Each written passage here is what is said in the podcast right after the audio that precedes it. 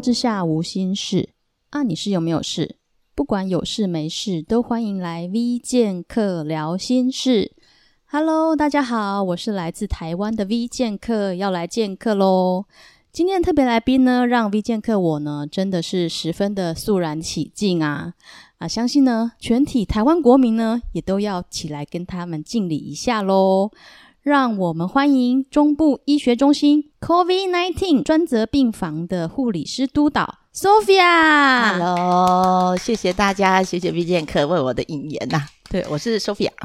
嗯、呃，真的是 V 剑客要代表大家呢，跟 Sophia 说声谢谢啊。谢谢跟 Sophia 这样子一样无私奉献的这样子所有辛苦的医护人员啊，多亏有你们守住我们的前线啊，我们台湾民众才能像现在这样子安居乐业啊，到处都是报复性出游。谢谢 谢谢那个夸奖。对，对，Sophia 你应该也可以放松一下，出去舒压一下了嘛。现在疫情稍微有点舒缓了嘛？哦，有，这最近常常去伪出国啊。那就好，那就好，也真的是有疫情有控制得住啦，所以 V 剑客才请得到 Sophia 上我们节目啊，不然你哪有时间理我？谢谢，不过你邀请我一定会来的。耶，yeah. 好，那我觉得呢，我们台湾现在真的是全世界最幸福的地方。嗯，真的，以前台湾人真是疯出国，现在全世界人都疯台湾啊，都疯想要来台湾。所以我觉得呢，要不要开放那个边境啊？可能政府真的是诚惶诚恐，我觉得。他们可能又爱又怕受伤害，这是一个很大的议题。真的，真的，真的好。那说了这么多，还没有请 Sophia 自我介绍一下哦。我们真是太兴奋，请到 Sophia 上节目。我们待会再请她聊一下专责病房的一些辛酸血泪史啊。好，Sophia 其实她是台北人呐、啊。那上一集我们的 Local King 啊，On Air 啊，他很敬畏天龙国的居民哦。Sophia 要不要跟大家说一下，你后来怎么会南漂来台中啊？啊，那时候就是因为结婚来到台中，然后就来到医学中心来这边工作这样子。嗯、对，那我在护理工作的话，将近有二十几年的一个工作年资啦。哇，虽然我看不出来，不要猜我。你真的看不出来，嗯、不像是两个小孩子的妈、啊啊。谢谢，而且小孩子都很大，对对对，二十岁了。对，大的已经呃大二了。对，真的看不出来。谢谢，真的真的。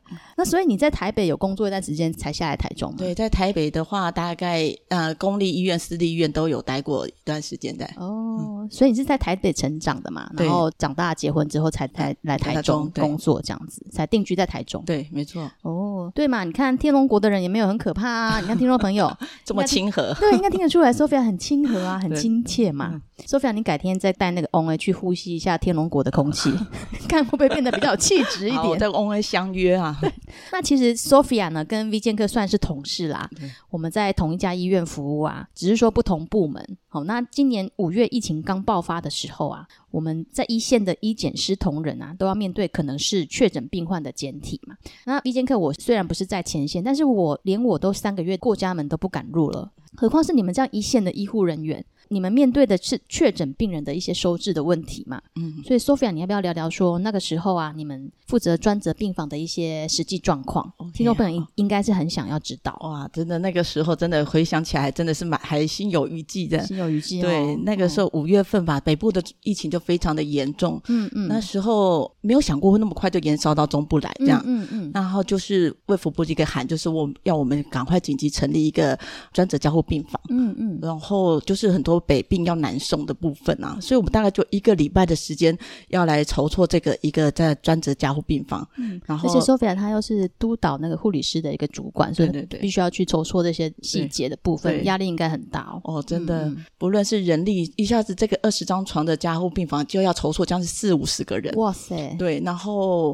啊、呃，这样的人力的调度，还有把要把原本病房这个单位里面的病人要清空。原本这里面就有加护病房的病人，要清空出来，哇，哇，立刻就是转送病人，哇，大量这样的病人，二十几床的病人的转送，嗯、然后就赶快硬体的施工，在短期时间的施工。嗯那我觉得比较这个过程当中，因为来不及做负压，我觉得那时候其实同仁、哦、没有负压病房，嗯、对，当时是没有负压。但是我们也是查了国内外的一些呃的状况，就是国外其实没有负压也是可以收治的部分。嗯、所以那时候要把这么多的护理人人员这样子召集在一起，然后他们在没有负压的状态下要安顿他们的人心，我觉得那个那段时间是比较多的是在人心的冲突冲击上面是是比较嗯需要多一点心力在这个部分这样。哦、真的耶，你们真的是很有胆量，很有胆识，真的是就你们的情操啦。但是为了这样子疫情的一个问题，你们也是愿意摆上自己，我觉得真的是很不容易啊。嗯，对啊，那所以那时候你们同仁下班也赶回家吗？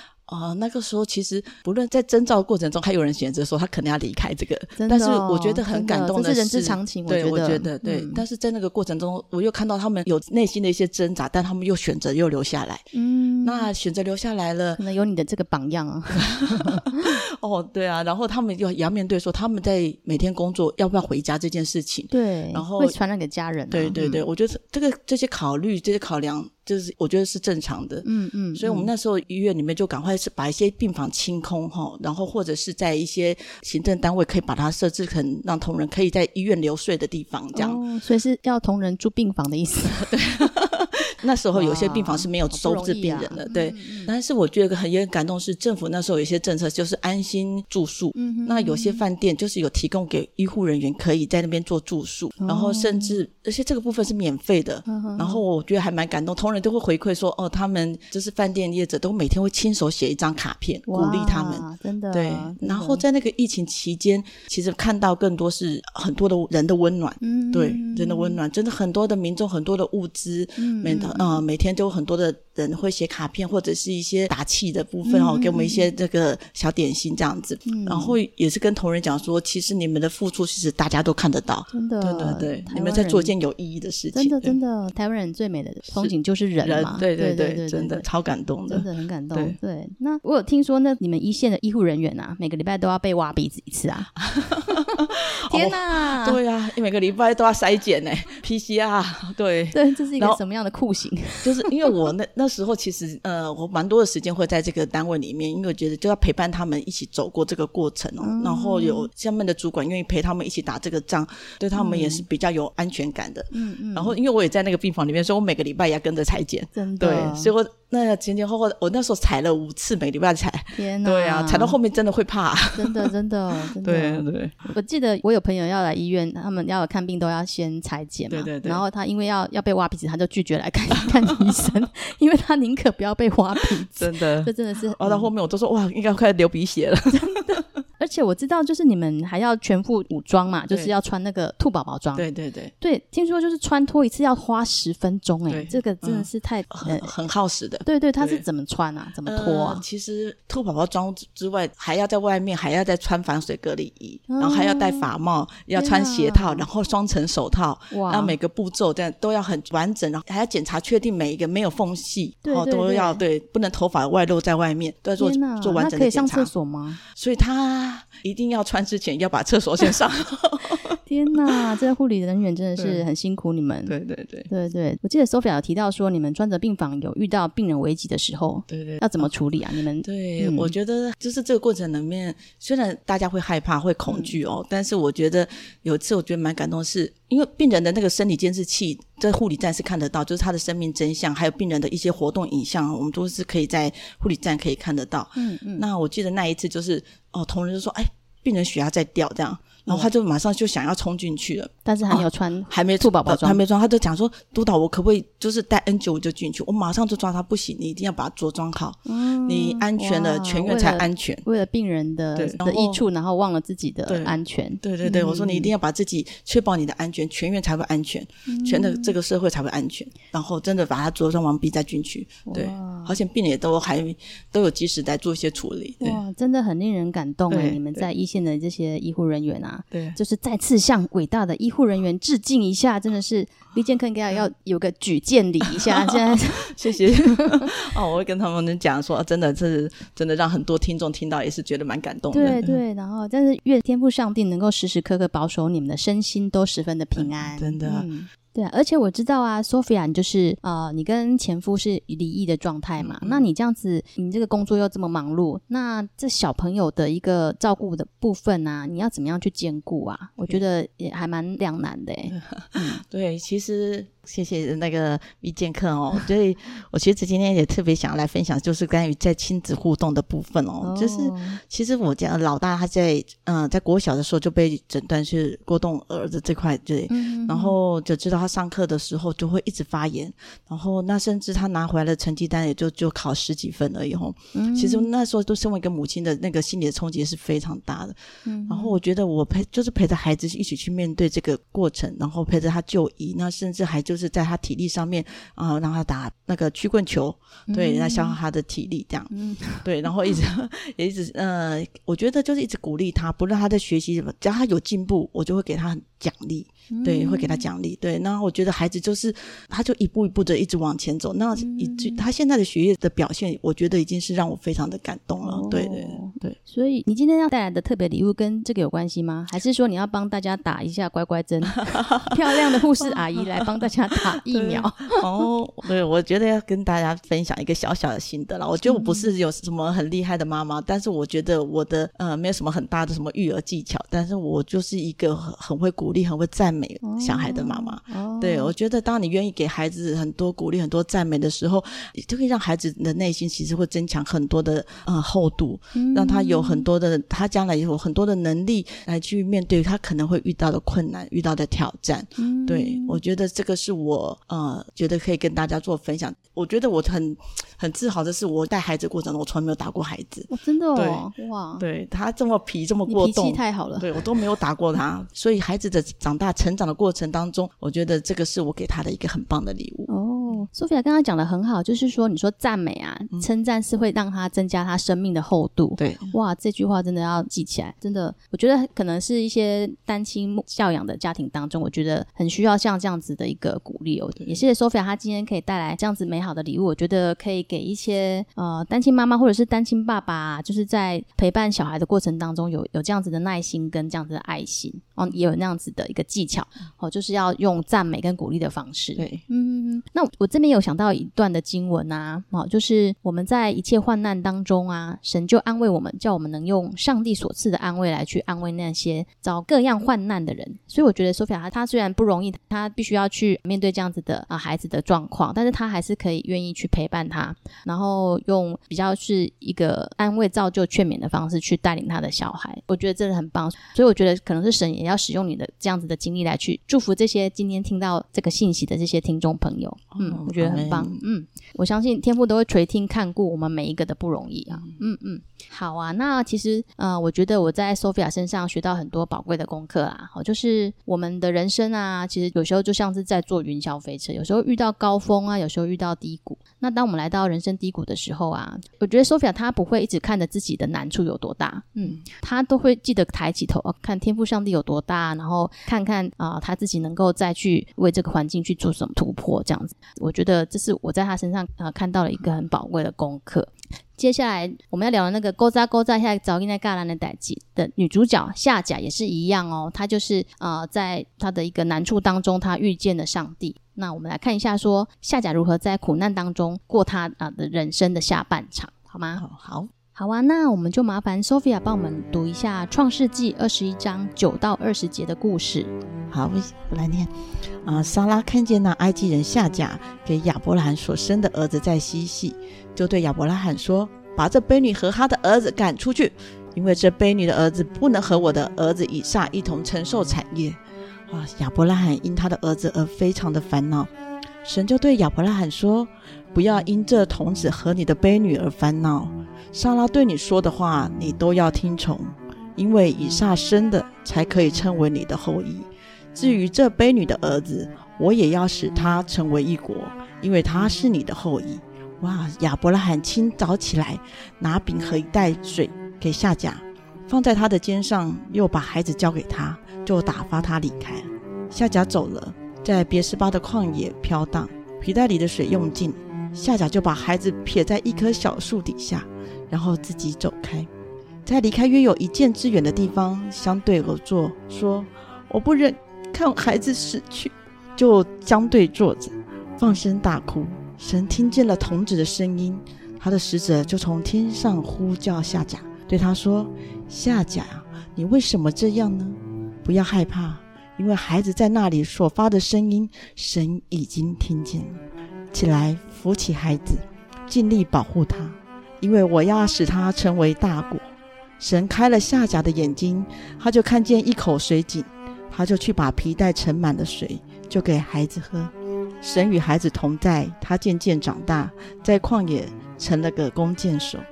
好的，谢谢 Sophia。那上周我们那个 Ona 啊，他是 On 公购，我觉得这周那个 Sophia 他帮我们读经文是有这样子声音表情，也像是 Sophia 公购一样，很好很好。那这段经文呢，其实是延续上一集啊，那个萨拉哈 Sarah 她九十岁生以撒之后的故事。好，那我们上一集有提到说，萨拉把她的婢女夏甲送给老公亚伯拉罕做代理孕母嘛，那萨拉她当然没有征求夏甲的同意嘛。那夏甲他其实是一个埃及人哦，然后在当时那个蓄奴的文化下面呢，夏甲他就像是一个外籍帮佣的角色，嗯嗯嗯，他根本也没有权利 say no 嘛。那后来他为亚伯拉罕生下一个儿子，叫做以实玛利。好、哦，那萨拉在生下以撒的时候，以实玛利他已经十四岁了、哦。嗯，然后呢，萨拉就开始每天跟亚伯拉罕吵架，哦，搞得家里面鸡犬不宁。哦，那这边十一姐这边说呢，亚伯拉罕也非常烦恼嘛，所以这边真的要奉劝各位男孩儿们啊。享其人之福，真的不是福啊，真的是祸啊，哦、真的，真的。然后后来啊，亚伯拉罕终于受不了，萨拉就真的把夏甲跟以实玛利给赶出去哦。哦，那这个故事情况是比较特别啦。我们就是呃，不需要去把夏甲看成是一个小三的角色。好、嗯哦，那我们单独来看看亚伯拉罕跟夏甲之间的关系。夏甲其实她是孩子的妈妈，对不对？对对对对对。那 Sophia 你怎么看这个亚伯拉罕这个负心汉？就是当女人好像被迫分手，或者是走到不得已的一个状态的时候，一个康展必须要离异的时候，他们要怎么自处？嗯，可以，或许可以分享你的经验。对啊，我觉得夏甲在那个时候应该觉得自己应该只是一个被。利用的一个生产的孩子，真的。但是我也觉得悲情的女子。对，如果我是下脚，我应该会选择就是离开这个呃纠缠不清的那个三角关系里面。哦、对，我觉得我以我自己如果是下脚，我看到就是我觉得还会是感谢神是给我的一个孩子。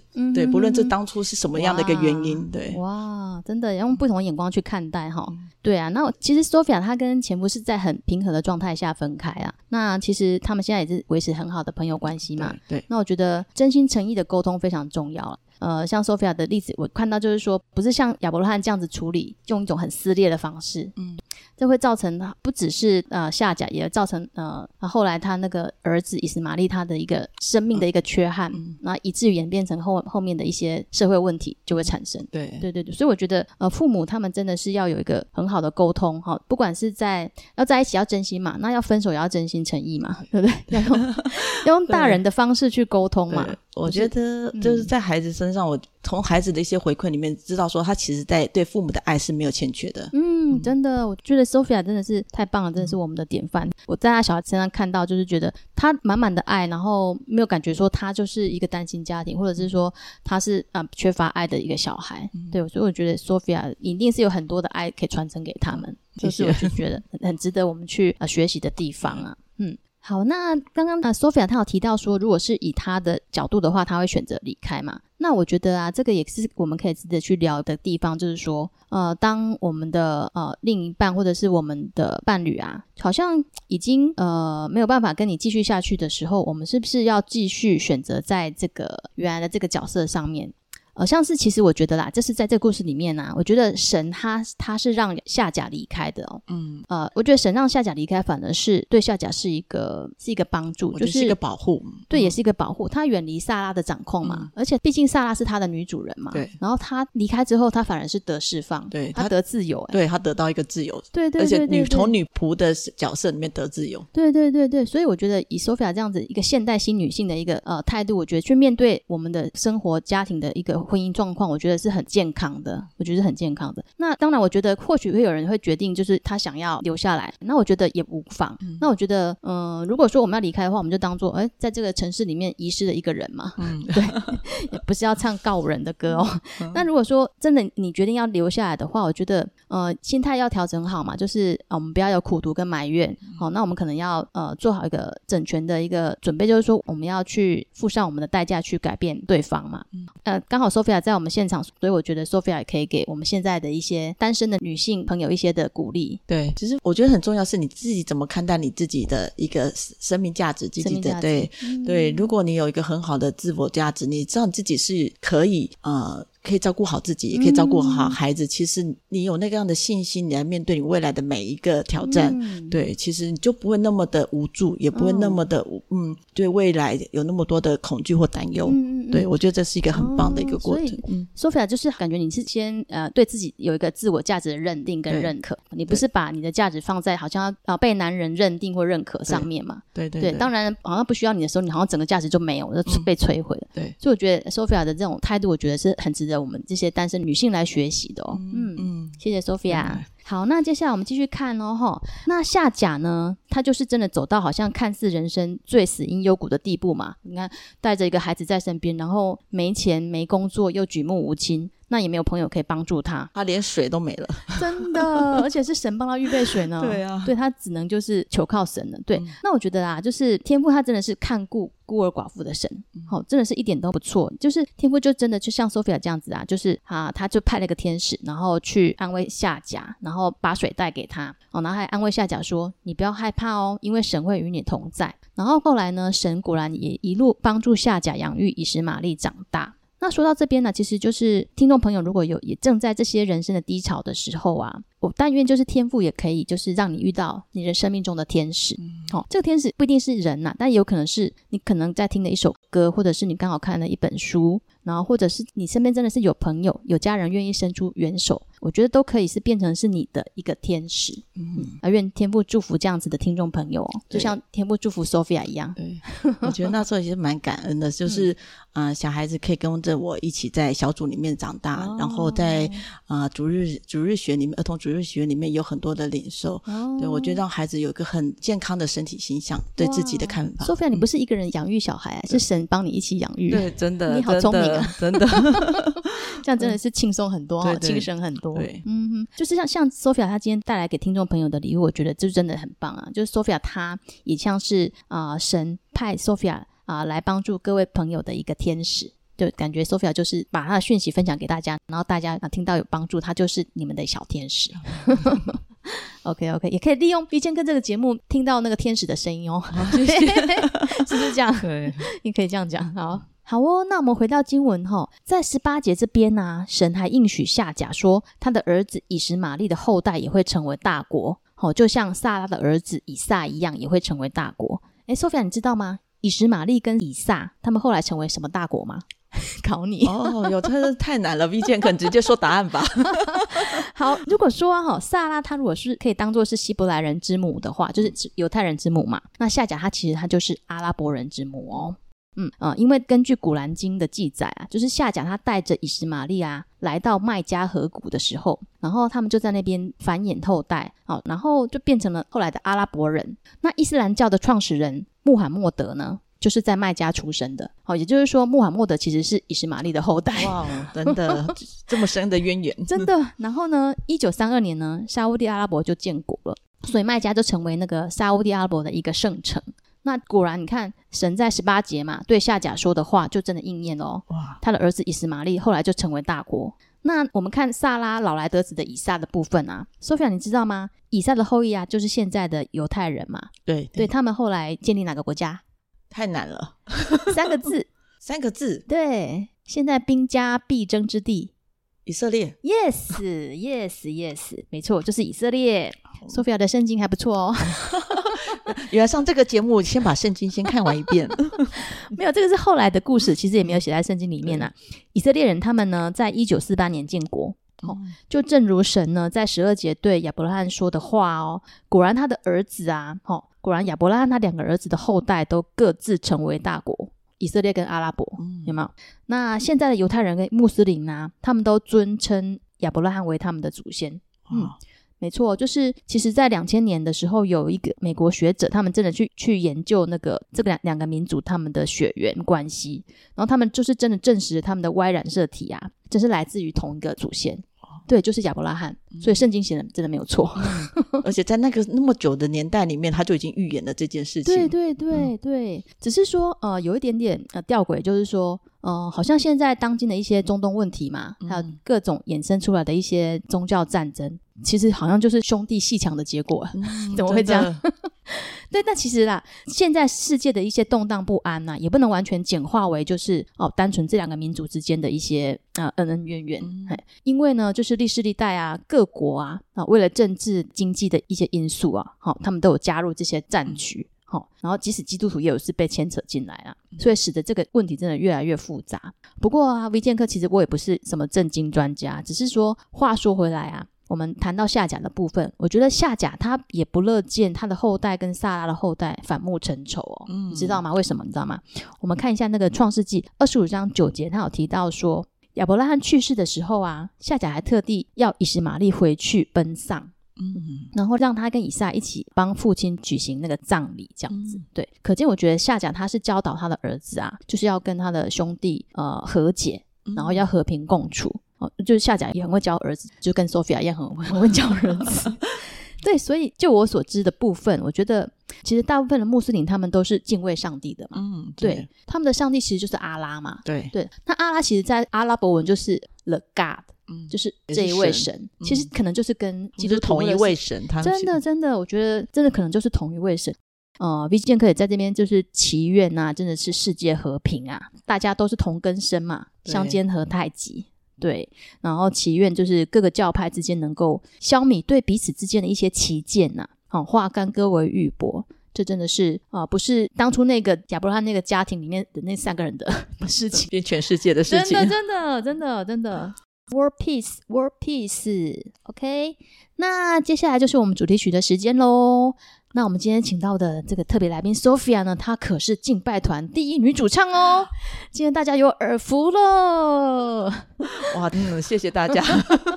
而且 Sophia 呢，她为大家选的这首主题曲，我觉得非常贴切。哦，我们今天的女主角夏甲的人生呢、啊，好像有点跌跌撞撞啊。但是当她遇见了神之后啊，她的人生从此就不再是黑白的。哦，就像 Sophia 一样，我觉得在看不到的天际，天赋张开了双翼。